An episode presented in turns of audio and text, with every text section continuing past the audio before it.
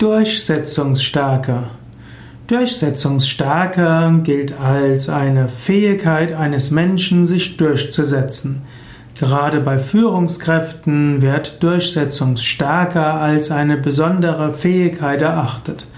Und es gibt äh, in dem Führungskräftetraining alle möglichen Formen von Weisen, wie Führungskräfte ihre Durchsetzungsstärke trainieren.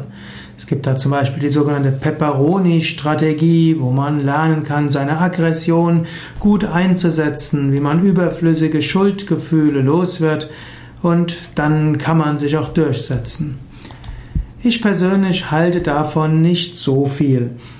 Wir wollen uns nicht durchsetzen, sondern wir wollen möglichst viele Menschen ins Boot holen. Besser als äh, sich durchzusetzen gegenüber anderen und nachher entweder hinterrücks von ihnen behindert zu werden oder vielleicht nachher nur noch Duckmäuser zu haben, ist es zu versuchen, möglichst viele Menschen ins Boot zu holen. Eine positive Durchsetzungsstärke ist eben nicht, ist eine Stärke, wo man nicht sich durchsetzt, sondern die Anliegen der Gruppe gemeinsam durchsetzt. Man kann überlegen, was sind unsere gemeinsamen Anliegen, was sind unsere Ziele, worum geht es. Man kann Menschen zu Wort kommen lassen oder man kann in Erinnerung rufen, was die wichtigen Anliegen sind, weshalb man zusammen ist, zum Beispiel einem gemeinsamen Verein oder einem Team eines Unternehmens. Was sind unsere Aufgaben, was sind unsere Ziele, was sind unsere Anliegen. Man könne noch sagen, und was sind unsere ethischen Richtlinien, was sind ja die Dinge, wie wir gesagt haben, wie wir umgehen. Und so kann man dann zu Übereinkünften kommen oder auch das, was längst feststeht, den Menschen sagen. Und dann kann man sagen, und vor dem Hintergrund unserer Anliegen, unserer Ethik, unserer letztlich selbstgegebenen Regeln oder Regeln, die eben existieren, wie können wir vorgehen, was ist ein geschicktes Vorgehen und wie machen wir das am besten.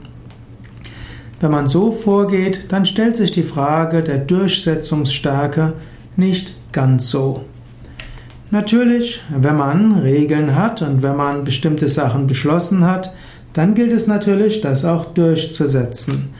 Wenn man immer wieder jeden einzelnen Zweifel berücksichtigt und die Gruppe sich ständig wegen Kleinigkeiten zerstreitet, hilft das auch nicht. Und so ist es dann wichtig, dass eine Gruppe letztlich ne, auch Weisen findet, wie sie ihre Ideale und ihre Vorgehensweisen und ihre Entscheidungen durchsetzt. Eventuell braucht es da auch eine Person, die von der Gruppe dafür beauftragt wird. Und diese Gruppe braucht eine gewisse Durchsetzungsstärke. Oder diese einzelne Person braucht dann eine Durchsetzungsstärke. Oder eine kleinere Gruppe wird von der großen Gruppe gewählt bestimmte Dinge durchzusetzen. Und diese bekommt ihre Durchsetzungsstärke von der großen Gruppe.